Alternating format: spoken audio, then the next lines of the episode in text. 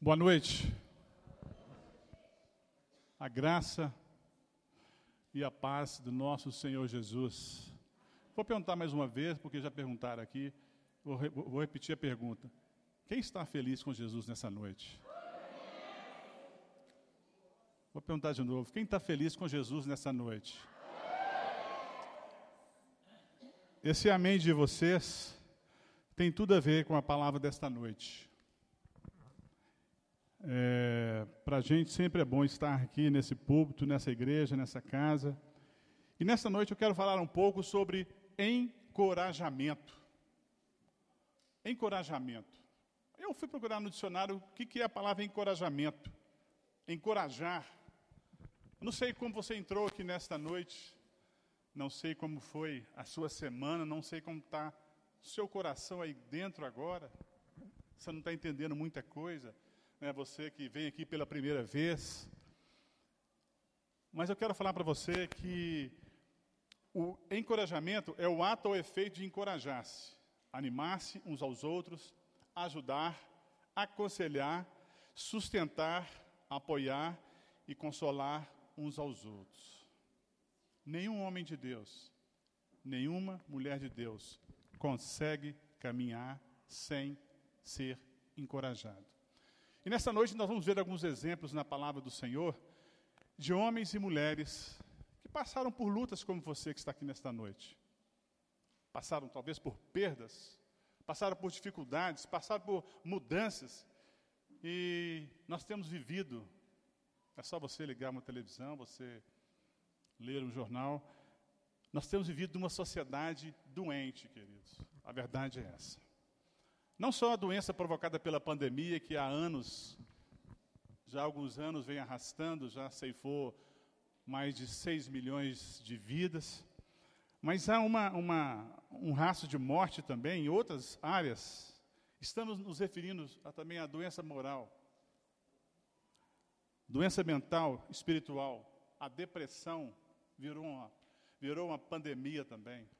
Não é só o Covid, a, a depressão também. Antigamente falava de depressão, hoje, crianças de 12, 13 anos. Essa semana mesmo eu vi alguém fazendo um, ouvi alguém de alguém fazendo um pedido de oração para um jovem. Não é de, de 30, 50 anos, não. De seus 11, 12 anos, que só está falando em suicídio. Olha só a idade. Então, o que mais nós precisamos nessa noite é entender o que a Bíblia diz sobre encorajar. Nós precisamos nos encorajar. Nós precisamos entender, queridos, que mesmo que as coisas fujam ao nosso controle, elas continuam rigorosamente sob o controle de Deus. Então, eu vou pedir que mais uma vez você feche os seus olhos. A gente vai estar orando novamente. E você vai abrir o seu coração para o Senhor. Você vai acalmar o seu coração.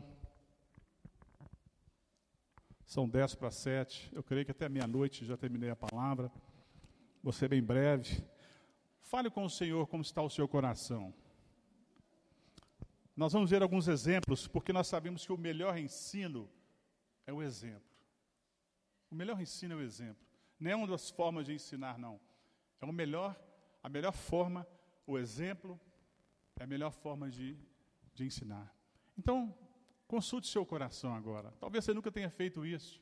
Gostaria que você não conversasse, não durante um minuto, mas você com o Senhor agora, mostrasse para Ele, Senhor, esse rapaz aí está falando de encorajamento, eu acho que eu entrei no lugar certo. Porque eu entrei aqui tão desanimada, tão frustrado, tão triste, tão deprimido, tão seco, tão, tão cheio, meus sonhos parece que não se realizam, estou tão sem direção na minha vida, as coisas não têm dado certo para mim, tem dado certo para quem está do meu lado, mas para mim não tem dado certo. Senhor, para você ver, eu entrei aqui na igreja nessa noite, esse culto maravilhoso, mas só sabe, né? Só conhece meu corpo, eu estou doente. Abra o seu coração e fala com Deus, Jesus, encoraja a minha alma nesta noite. Jesus, encoraja o meu lar nesta noite. Jesus, me encoraja nesta noite. Eu preciso desse encorajamento, desses exemplos bíblicos para a minha vida nesta noite.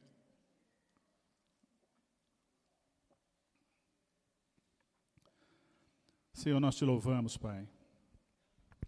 Nós te bendizemos mais uma vez. Como é bom estar na tua casa. Nós louvamos este nome que é sobre todo nome, o nome de Jesus. Nós agradecemos por cada jovem, cada adolescente, cada rapaz, cada moça, cada homem, cada mulher. Senhor, cada um dos teus filhos que adentrar a tua casa nesta noite e precisam ser encorajados. Nesta noite, Pai, fala aos nossos corações. Continua trazendo a tua unção, como a tua unção é tão clara.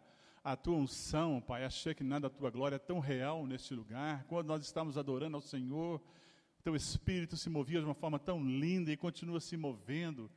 Quero colocar o coração de cada um nesta noite, neste momento, nas tuas mãos, Senhor.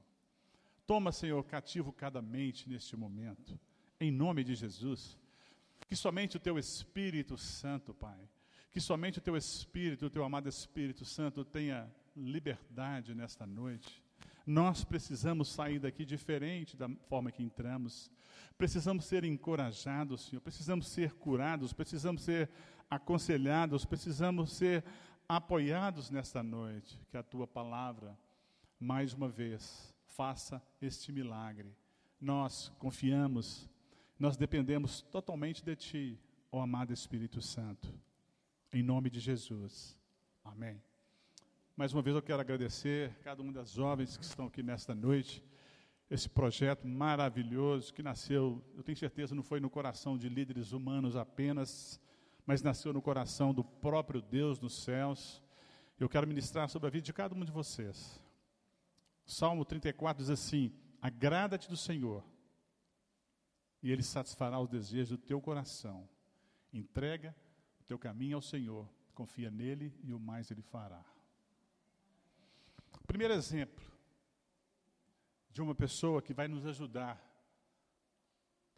para quem quer ser encorajado nesta noite. Neemias. Você pode abrir comigo no livro de Neemias? Livro de Neemias é um manual de liderança. Põe no, põe no bolso aí, Neemias põe no bolso aí, administradores aí de carteirinha aí. É um dos melhores manuais, talvez o melhor manual de administração que tem na face da terra, o livro de Neemias. E Neemias nasceu no cativeiro babilônico, querido. Tinha mais de 100 anos que Jerusalém já estava ali no exílio. Neemias, ele está ali cativo também, ele nasceu naquele cativeiro. E Neemias capítulo 1, acompanhe comigo, a gente, ser um pouco mais rápido, se você quiser anotar os versículos depois. Neemias, verso 1, capítulo 1, verso 4 diz assim: Tendo eu ouvido essas palavras, assentei-me e chorei e lamentei por alguns dias, e estive jejuando e orando perante o Deus dos céus. Neemias então recebe a notícia de que a sua terra estava o quê? Destruída. Jerusalém estava destruído, seus muros estavam quebrados, as portas estavam queimadas. E Neemias, o que, que ele faz? Tendo eu ouvido essas palavras, então, as pessoas que nós vamos citar nessa noite são pessoas que você não pode perder de vista, entendeu? Tem muitas pessoas que a gente perde tanto tempo, é verdade, querido. Tem tanta gente que chega só para. Ah, doutor, ah, você viu o Instagram ali, você viu o seu zap ali. Eu sei que ninguém, a galera aqui não gosta de Instagram nem zap, não, mas vou, falar. Ninguém. Você entendeu, querido? Então guarda. Nós temos de filtrar as pessoas que a gente que estão chegando a nós. Então guarda esse nome, Neemias. Neemias foi um cara tremendo. Você não tem Bíblia, no, no, final do culto você me procura, que nós vamos providenciar uma Bíblia para você. Você precisa ter uma Bíblia. E Neemias é o primeiro cara que eu preciso seguir, é o que eu preciso ver.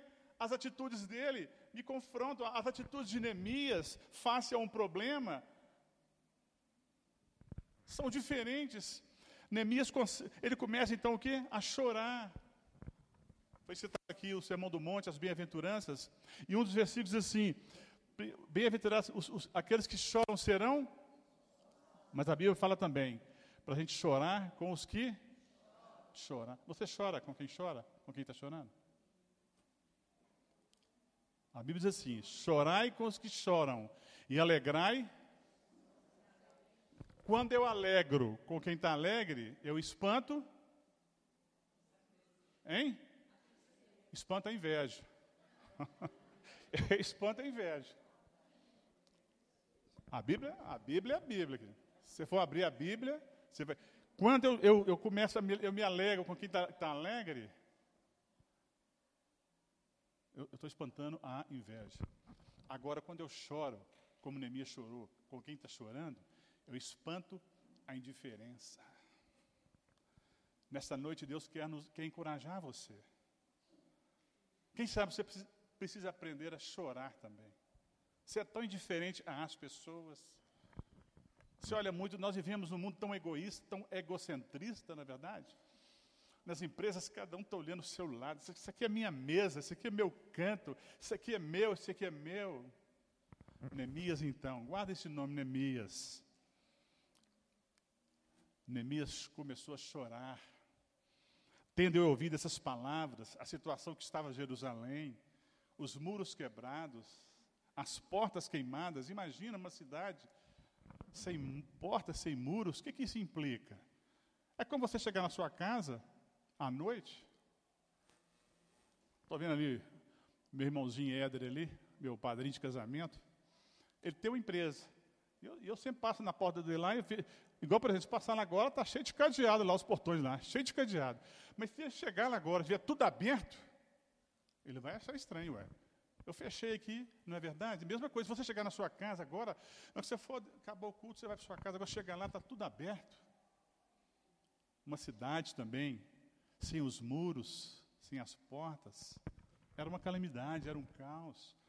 Não é? Um dos quesitos maiores do homem, que além da saúde, a educação, a segurança, na verdade. Então a situação era desoladora, a, a, a situação de Jerusalém era triste, era caótica. E Jeremias, e, desculpa, e Neemias, tendo ouvido, Neemias 1,4, tendo eu ouvido essas palavras, sentei-me e chorei, e lamentei por alguns dias, estive jejuando e orando perante o Deus dos céus. Então vou repetir, nós precisamos aprender a chorar com os que choram. Eu já aprendi uma coisa também na palavra de Deus. Eu já ouvi alguém dizer que a minha cura está no outro. Você que está aqui nesta noite, você não foi chamado, você não foi chamada para ficar só olhando você mesmo diante do espelho, não. Deus chamou você para abençoar o seu próximo, queridos. Vocês conhecem a palavra do bom samaritano? Tem a palavra do bom samaritano? A Bíblia diz que um homem foi assaltado.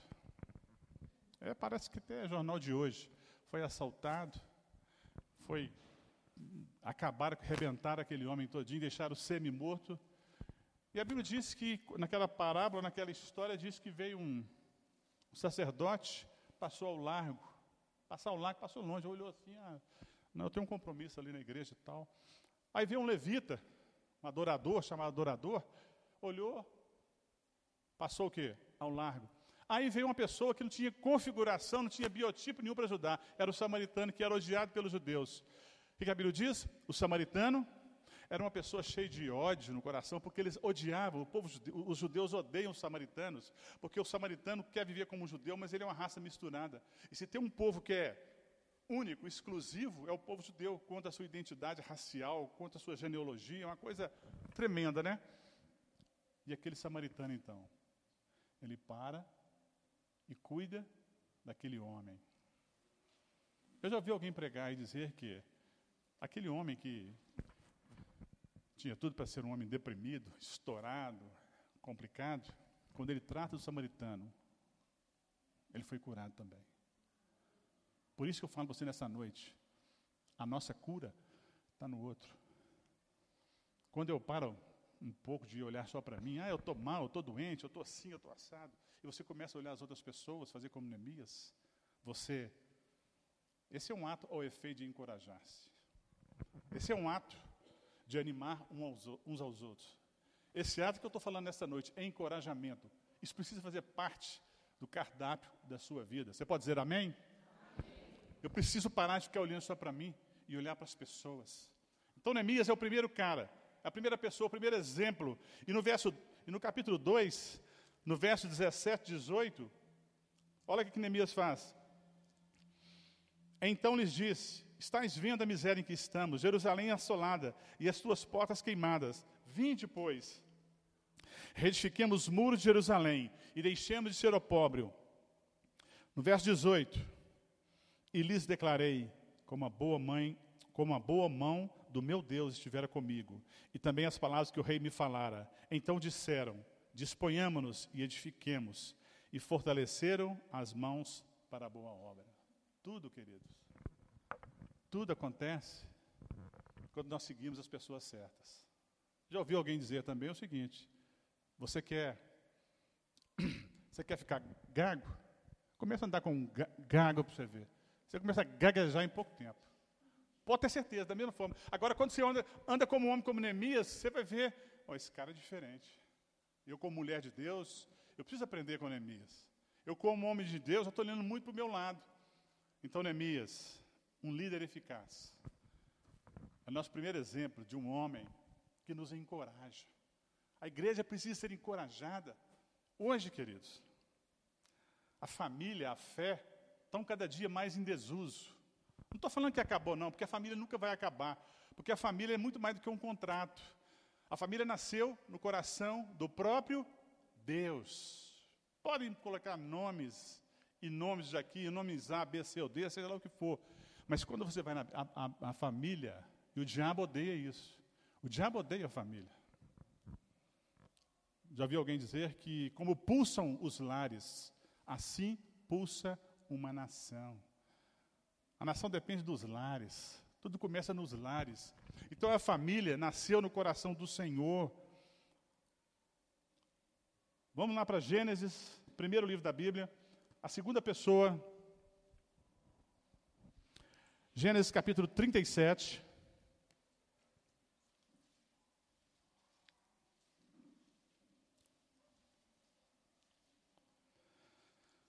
Agora é José. Repita comigo, José. Só as mulheres, José. Os homens, José. Um líder abençoado. Não posso esquecer desse cara também. Não posso esquecer de José. Porque ele vai me encorajar. Quando vier aquele espírito de, de desânimo, aquele espírito de, de, de, medo, aquele espírito depressivo, aquela coisa toda tentando me, me tomar conta de mim, eu vou lembrar de José, porque José era um líder abençoador. José foi bisneto de Abraão, era neto de Isaac, filho de Jacó e pai de Manassés e Efraim. Depois você vai pegar sua Bíblia, se não leu ainda, você vai ler essa história. É uma história maravilhosa. A história de José. Como nós precisamos entender, Igreja do Senhor, a história de José. Gênesis, a partir do capítulo 37, você conhece a maioria conhece a história de José. José era o filho predileto de seu pai Jacó. A prova diz que o seu pai dá a ele uma, uma túnica colorida, linda. E seus irmãos começam a invejá-lo. Isso não acontece nas famílias, mas acontecia na vida, na família de José. E José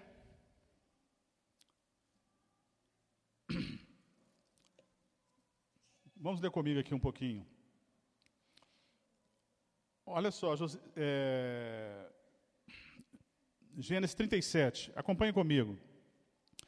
Você que tem sua Bíblia, se não tem sua Bíblia, acompanhe, por favor, quem está do seu lado aí, por favor. Habitou José na terra das peregrinações de seu pai, na terra de Canaã. Esta é a história de Jacó. Tendo José 17 anos. Quantos anos? 17 anos. Quem tem 17 anos aqui? Eu não tenho, tem uma minha ali, tem uma outra ali. Você? Deus me perdoe. Quem tem menos de 17? Aí. Olha só, José com 17 anos. 17 anos, olha só a estatura dele, a estrutura, não importa a idade para Deus. Ah, mas eu. Não importa a idade para Deus. Eu já vi, ó, menininho de 3 anos, pequenininho de 5 anos, 6 anos, menininha, botando uma igreja no pó. Não importa a idade, José tinha 17 anos. Essa história de Jacó, tendo José 17 anos, apacentava os rebanhos com seus irmãos. Sendo ainda jovem, acompanhava os filhos de Bila e os filhos de Zilpa, mulher de seu pai, e trazia más notícias deles a seu pai. Os irmãos José não eram fáceis. Ora, Israel amava mais José que a todos os seus filhos, porque era filho de sua velhice, e fez-lhe uma túnica talar de mangas compridas. Olha só, vou repetir. Olha como que Jacó, Israel, gostava, amava mais o seu filho José. Ora, Israel amava mais a José do que a todos os seus filhos, porque era filho de sua velhice, e fez-lhe uma túnica talar de mangas compridas. A sociedade que José vivia era igual a nós. Era doente também. Valia tudo. O mundo que a gente está vivendo hoje era o mesmo mundo do Egito. Parece um território sem lei. Hoje está valendo tudo. Literalmente. Nas escolas, nas ruas, nas praças. Território sem lei, literalmente. Todo mundo sabe o que é um território sem lei, né? Cada um faz o que quer. Tudo é permitido. Nada é errado. Não existe limite para o prazer, o que importa é satisfazer o desejo.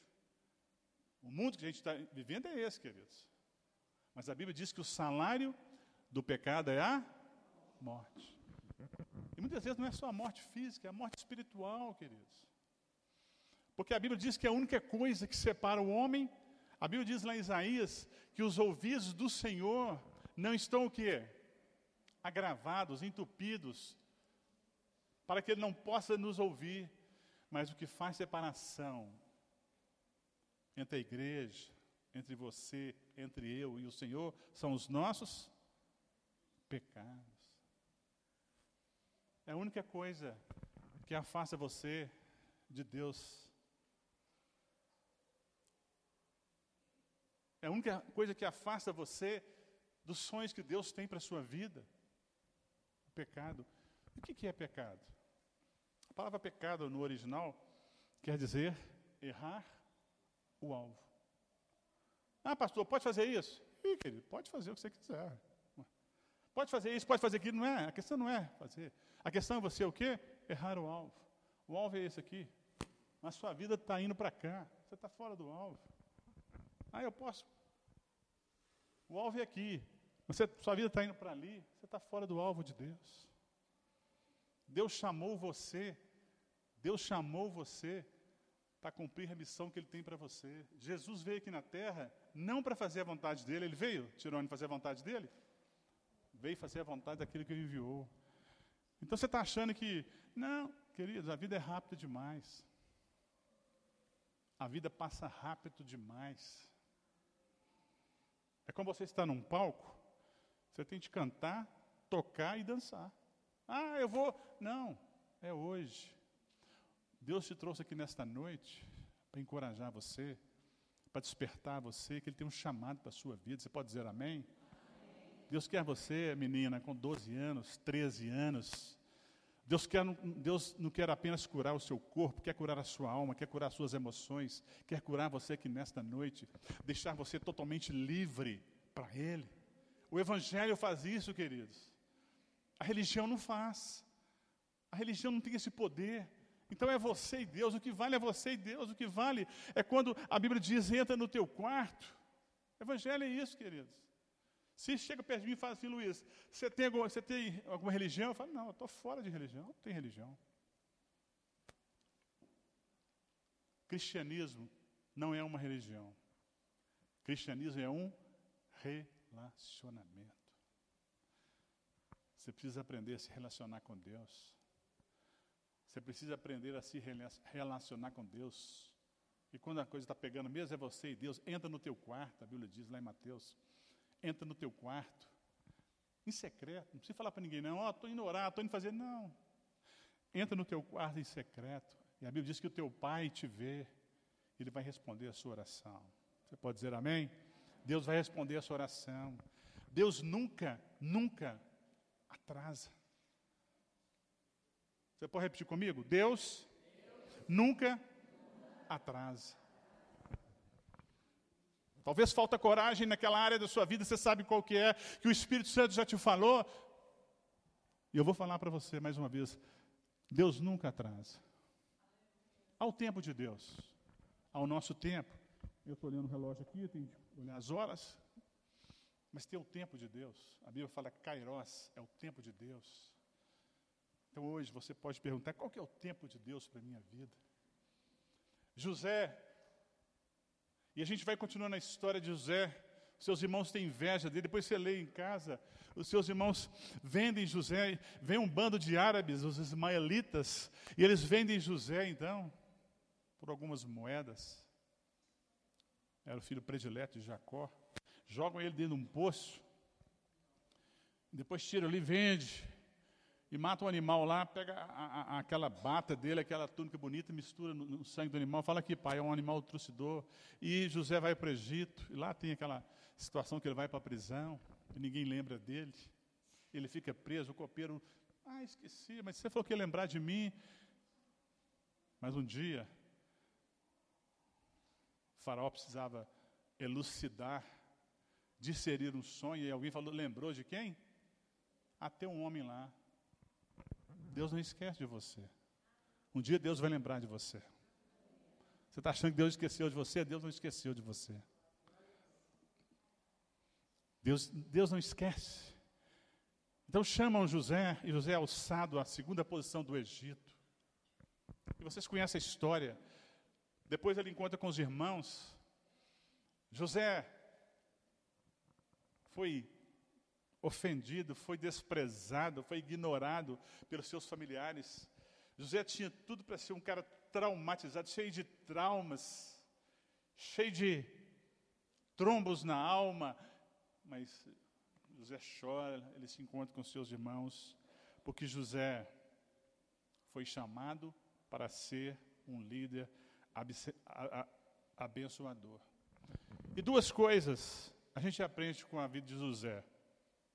Presta atenção, duas coisas nós aprendemos com a sequência toda da vida de José: o caráter ondulatório da vida.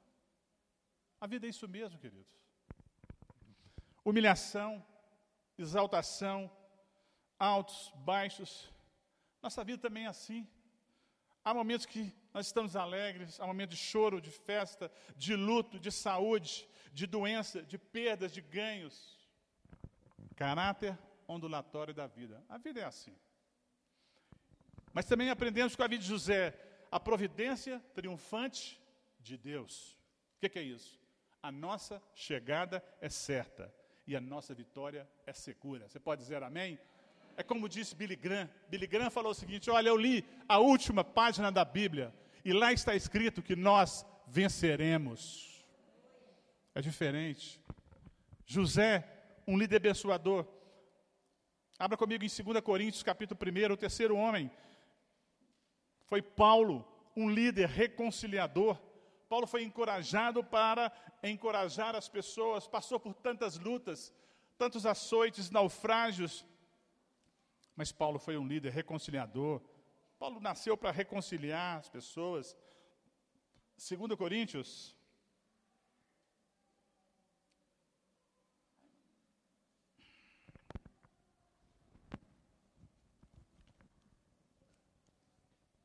2 Coríntios, capítulo 1.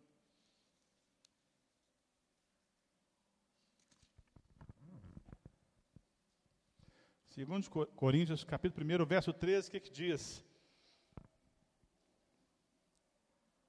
A fonte do encorajamento está aqui. Ó. Você quer saber qual é a fonte do encorajamento? Segundo Coríntios 1, 13. Porque a nossa glória é esta. O testemunho da nossa consciência de que com santidade e sinceridade de Deus, não com sabedoria humana, mas na graça divina, temos vivido no mundo e mais especialmente para convosco. Porque a nossa glória é essa, o testemunho da nossa consciência de que com sinceridade e santidade de Deus, não com sabedoria humana, mas na graça divina, temos vivido no mundo e mais especialmente para convosco. Paulo sofreu. 2 Coríntios capítulo 7, verso 5.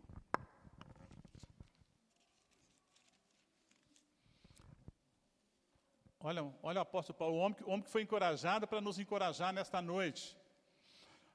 2 Coríntios 7, 5 diz assim: Porque chegando nós à Macedônia, nenhum alívio tivemos Está achando que sua luta é grande, meu irmãozinho? Aqui, ó.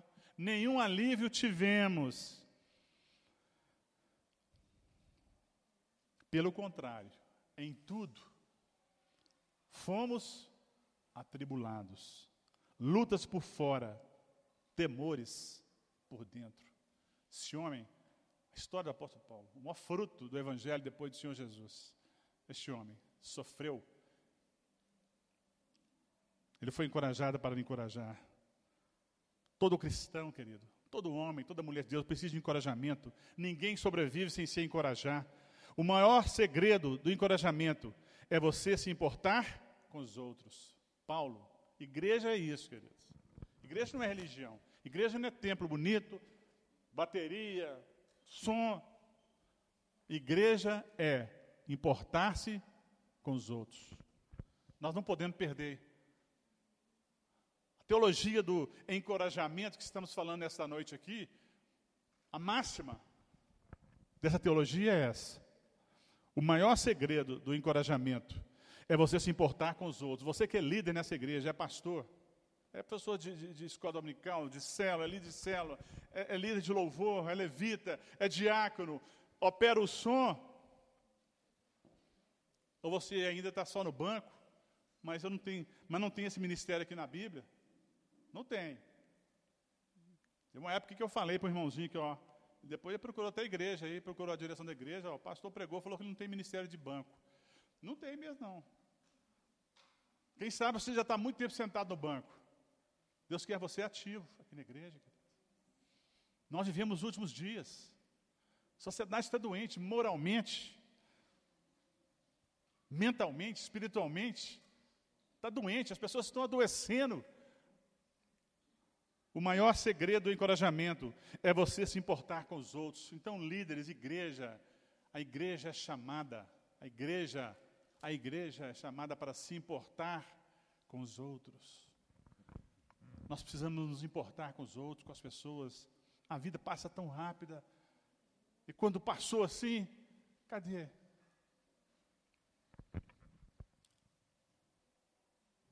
Abra comigo no livro de Juízes, no Velho Testamento.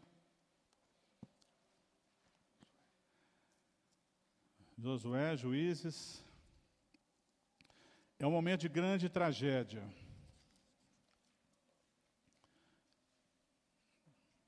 É um momento de grande, a pior tragédia que pode existir. Juízes capítulo 2.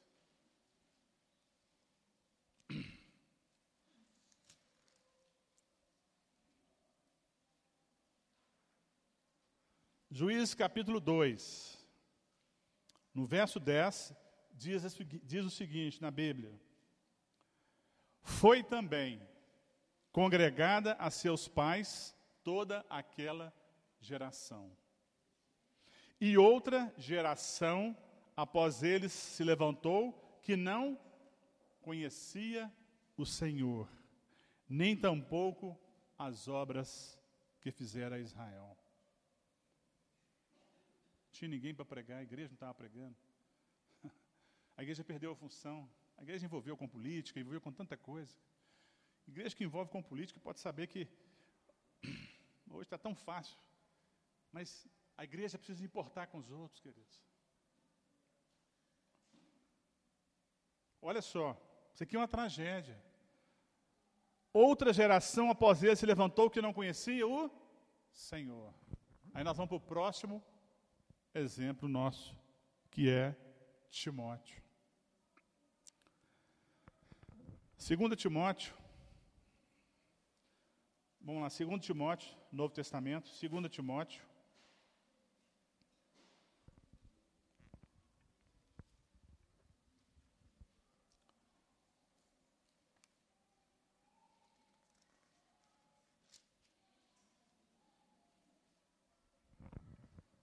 Capítulo 1.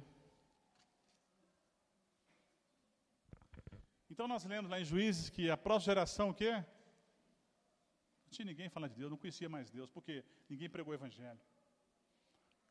O próximo exemplo nosso é Timóteo. Passando a fé para as outras gerações. 1 Timóteo 1, 2 Timóteo, aliás, 1, 5 diz o quê? Pela, acompanha comigo. Pela recordação que guardo de tua fé sem fingimento. Habitou em tua avó, Lloyd, e em tua mãe, Eunice, e estou certo que também em ti. Timóteo é nosso exemplo agora. Nós lemos lá no Velho Testamento que uma geração ficou sem conhecer Deus porque pararam de pregar a palavra. Quantas pessoas estão indo para o inferno porque nós paramos? Quantas pessoas estão morrendo porque você parou de pregar a palavra? Quantas pessoas chegou até você, pediu para você, ah, ore, ore por mim, liga para mim, você, você não está orando mais, você não está nem pegando um telefone e falando, olha, eu estou aqui, eu fiquei sabendo que você está doente, eu fiquei sabendo que aconteceu uma situação na sua família, então eu estou orando por você. Cadê a igreja? Nós perdemos, nós nos, nos acostumamos com os cultos. Não, queridos. Igreja é lá fora. Igreja é lá fora, queridos. Vou repetir. Você quer ser encorajado nessa noite? O maior encorajamento, o maior segredo do encorajamento é você se importar com os outros. Timóteo o nosso exemplo de encorajamento, ele passou a fé para as outras nações. Sabe onde que a, fé começa? Na família, é dentro de casa. Mas aí o papai, ah, estou muito cansado, a mamãe, pá, dá, um, dá, um, dá um telefone para o menininho pequenininho, já está. Não sei onde que eu estava, não sei se no consultório médico, não sei onde que eu estava, no ônibus. Mas tinha um menininho com, eu calculo que dois a três anos, nem falar e sabe. Aninha, mas você vê a agilidade do menino no, no zap ali, no coisa ali, eu fiquei bobo de ver. Dois, três anos que é menino. Mas uma agilidade ali, isso ele aprendeu, teve tempo. Mas o evangelho começa, sabe aonde? Na família. Timóteo teve uma avó. Habitou em tua avó, Lloyd, e em tua mãe, Eunice. Eu também tive uma, uma avó tremenda, querido. Tive uma avó que, se eu estou aqui hoje pregando a palavra, por causa da minha avó, dona Delminda. Uma mulher tremenda, uma baixinha desse tamanho assim, 1,60m mais ou menos. Mas brava, igual uma índia. Mas era uma mulher de Deus, que não brincava, não. Só tinha um assunto: Jesus. E eu estava afastado do Evangelho. Eu ia para a loja dela, voltava com ela, dentro do ônibus, Bairro Bonfim, nasci, fui criado no Bairro Bonfim. E nós que a gente ia descer ali na rua que eu morava, Rua Ceburgo, quem conhece Bairro Bonfim, que é a rua que desce lá do cemitério ali. Nós que dava sinal, a gente ia descer, ela punha a mão no meu peito assim, Espera aí, motorista me dá um minuto? Dou. Aí eu falo, ô vó, tá, morrendo de vergonha, ô vó, para, ô vó, ô vó, dá um tempo. Dá um tempo? Aquela baixinha virava para o motorista e para o ônibus e falava assim, olha, preparem, Jesus Cristo vai voltar. Timóteo teve uma avó dessa também. O Evangelho, a, a, a, a necessidade de ensinar é em casa, queridos. Ah, vou deixar meu menino na escola dominical. Não. É, é, é em casa e na igreja. A necessidade da parceria entre as famílias cristãs e a igreja local. A fé se aprende e tem seu início no lar. Deixamos nossos filhos a mercê de tantos atrativos, de tanta coisa, e eles vão crescendo. Eles vão crescendo. Chegam numa idade que só o joelho. Não adianta falar mais. A igreja tem o papel de corroborar, de confirmar, de consolidar, de reconhecer o ensino da palavra de Deus. Vamos lá para Filemão,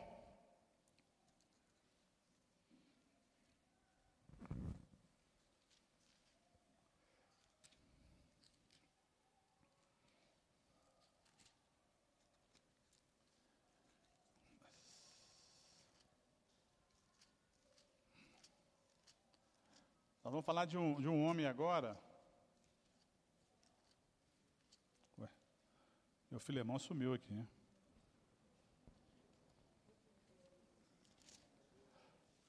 Todo mundo já achou Filemão aí?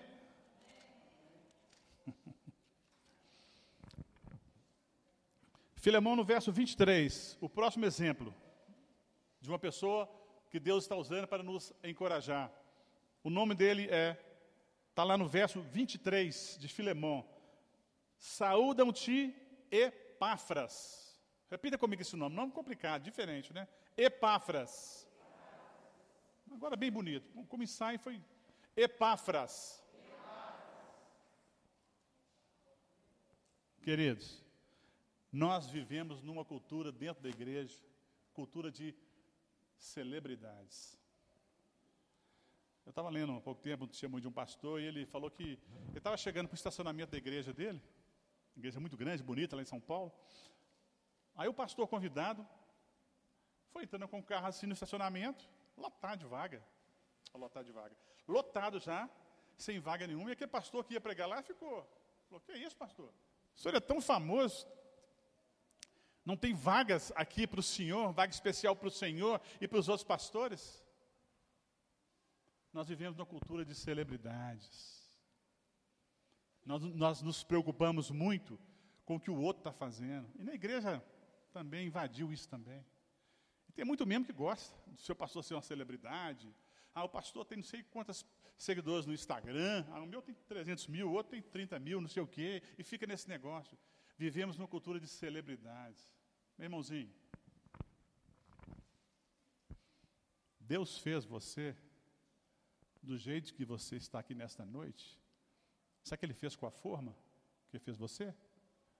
Ele jogou a forma fora. Não tem ninguém no mundo igual você.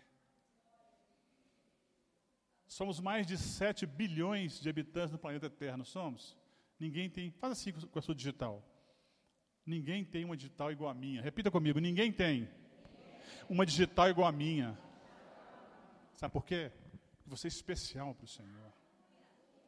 Deus quer encorajar você, o seu coração, a sua alma, as suas emoções nesta noite, mas Ele quer que você compreenda que você é especial para Ele. Epáfras não era uma celebridade. Epáfras não tinha uma conta violenta no Instagram, mas Epáfras está aqui. Paulo falando a Filemão, no verso 23, saúdam-te, Epáfras, prisioneiro comigo em Cristo Jesus. Em Colossenses, volte um pouquinho aí. Colossenses capítulo 1, verso 7.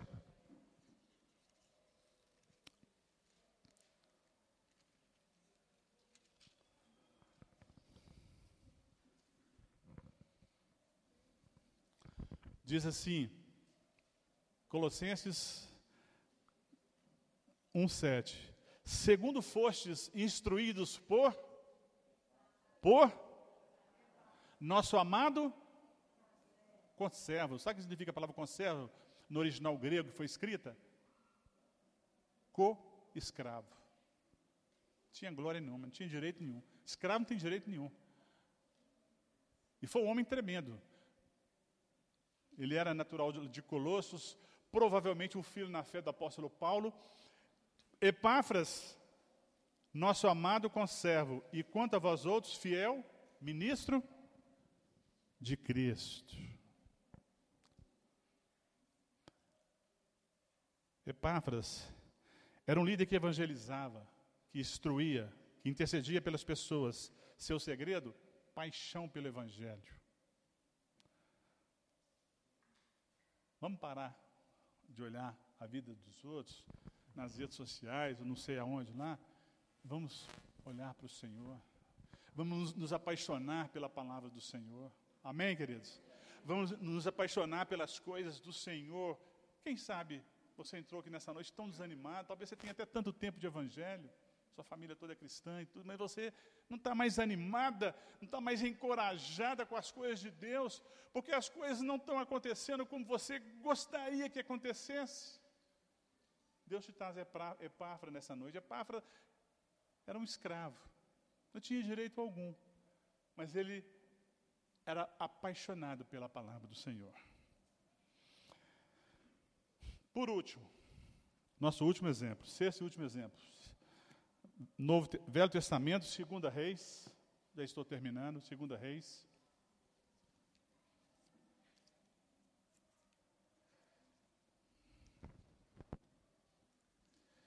capítulo 2 Reis 4.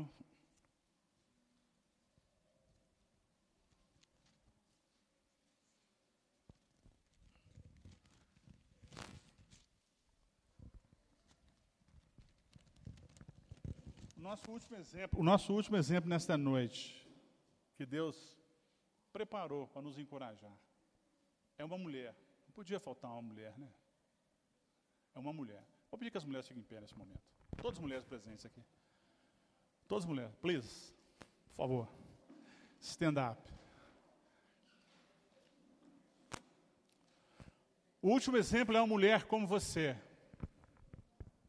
Dá uma olhadinha para a mulher que está do seu lado aí. Mulheres, vocês são exemplos de encorajamento. Amém? Amém. Você é, eu profetizo para você nesta noite. Profetizo para o seu coração, os seus sonhos vão se realizar em nome de Jesus. Porque Deus chama você. Nós vamos falar agora último, do último exemplo, é, é de uma mulher, a Sunamita. Ela é chamada Sunamita, nem o nome dela, eles falam o nome dela porque ela é de uma cidade chamada antigamente de Sunem, que é a atual Solém, uma cidade perto do Monte Carmelo ali, não muito longe de Jerusalém. E aquela mulher, aquela sunamita, era doida para ter um filho, teve, mas um dia o seu filho morre. E alguém pergunta para ela: Tudo bem? Queridos, único filho. Que é, qual é a resposta da sunamita? Sabe o que ela fala? Tudo bem. Tudo bem. Sabe por quê? A sunamita, sabe que ela me encoraja nesta noite, me trouxe aqui nesta noite? Porque a sunamita perdeu o seu filho, mas ela não perdeu a sua fé. Na sua caminhada, mulher, desde a mais nova a mais velha que está aqui nessa noite, você ou vive pela fé, ou você vive com seus medos. Você pode escolher. Tudo na nossa vida é uma questão de escolha. Dá uma olhadinha para você, para a roupa que você escolheu vir aqui hoje. Foi você que escolheu? Alguém obrigou você? Não. É uma escolha. Você escolheu vir com essa roupa nesta noite. Da mesma forma, o medo tem roubado a expectativa pelo sobrenatural de Deus na sua vida. O diabo, ele odeia as promessas de vida plena e vitória que Deus tem para você. E ele odeia a sua família. Mas você está de pé neste momento, porque a unção do Senhor está aqui neste lugar. E a unção do Senhor se manifesta de uma forma de trazer encorajamento ao seu coração nessa noite. Você, mulher que entrou aqui nessa noite enferma, eu ministro a cura do Senhor sobre a sua vida, porque a unção do Senhor está sobre esse lugar. Vou pedir que a equipe de louvor venha aqui à frente. A unção do Senhor está nesse lugar. Você se coloca de pé, não é apenas um ato mecânico, porque eu pedi para você, mas porque o Espírito Santo falou que nesta noite, você é cabeça, você não é cauda. Você é líder no seu lar, você é líder no seu trabalho. Talvez o diabo tenha impingido tantas marcas, tantos traumas na sua vida, mulher. E eu falo para você nessa noite, na autoridade do nome de Jesus, olha para mim, não perca a sua atenção. Eu quero falar que nessa noite o Senhor quer curar sua alma. O Senhor quer curar suas emoções. Ou você escolhe, você vive pelo medo. Ah, eu já acostumei. Ah, eu. Ah, pastor, você nem sabe o que está acontecendo comigo. Eu estou doente. Eu estou mal. Queridos, tem pessoas que estavam tão mal também que nem sabiam. Mas Deus tirou aquelas pessoas da morte. Deus quer tirar você também nessa noite. Deus quer curar suas emoções. E a sunamita perde o seu filho. E a Bíblia diz que ele era uma mulher muito rica. Tem tanta gente juntando dinheiro, juntando dinheiro para os outros gastarem. A Bíblia diz que aquela mulher era muito rica. Mas quando você vê a história dela, ela dá mais ênfase à saúde do que à sua importância e posição social. Outra coisa que nós vimos na mulher, na vida dela também, quando ela hospeda o profeta, a bênção da hospitalidade e a proteção de Deus. A Bíblia diz que muitos não souberam, hospedaram anjos. Seja bênção, queridos. Eu já ouvi alguém dizer há muitos anos, eu não esqueço das coisas facilmente. Faz assim com a mão, com suas mãos, duas mãos, as mulheres. Bênção, você precisa receber dessa forma, com mãos abertas. Se eu derramar aqui na sua mão um litro de gelatina, o que, que vai acontecer? O que, que vai acontecer? Vai? A bênção também que Deus tem para você, você que quer ser encorajada nesta noite, há um princípio bíblico nisso. De você aprender a receber as bênçãos que Deus tem dado para você, de mãos abertas, porque elas vão atingir outras pessoas, não vão atingir só você. Outras pessoas serão beneficiadas. Você vai aprender a chorar com os que choram. Você vai aprender a se alegrar com quem está alegre, porque nesta noite, a mesma unção que estava sobre a vida sunamita, há milhares de anos atrás, eu profetizo essa unção sobre a sua vida. Aquela mulher teve perda, mas eu quero falar para você que talvez você entrou aqui nesta noite e você está falando, pastor, eu tive perdas na minha vida também, mas eu quero falar para você: a mulher de Deus tem perdas, mas ela não se perde nas suas perdas, ela é livre, porque ela olha, ela olha para o Senhor. E nesta noite, nesse ato profético, eu ministro sobre a sua vida a mesma unção que havia sobre a mulher sunamita, seja, seja sobre a sua vida nesta noite, mulher que está de pé. Em nome de Jesus, receba essa unção de cura sobre o seu ministério, sobre a sua vida profissional, em nome de Jesus. Talvez impediram, talvez marcaram você com apelidos, com nomes, com maldições, com traumas. Eu declaro no mundo espiritual, seja livre nesta noite. Você seja livre nesta noite, mulher de Deus. Eu abençoo os seus relacionamentos. Alguém disse que os seus relacionamentos iriam dar errados. Nós quebramos esta palavra sobre a sua vida nesta noite. Eu abençoo os seus relacionamentos em nome de Jesus. Eu abençoo os seus sonhos, as jovens que estão aqui na frente. Eu abençoo os sonhos de vocês. Eu abençoo os seus sonhos. Eles se realizarão em nome de Jesus. Deus, Deus é por você. Ou você vive pela fé, ou você vive com seus medos. Hoje, hoje é o dia de Deus para a sua vida. Deus fala para você levantar, para você animar. A vida passa tão rápida. Vamos todos ficar de pé neste momento, eu já vou estar orando no final. Nós vamos cantar uma música de adoração e você vai continuar. Não perca a sua ligação com o Pai, com esse culto. Logo após essa música, vou estar orando, vamos estar terminando o culto dessa noite.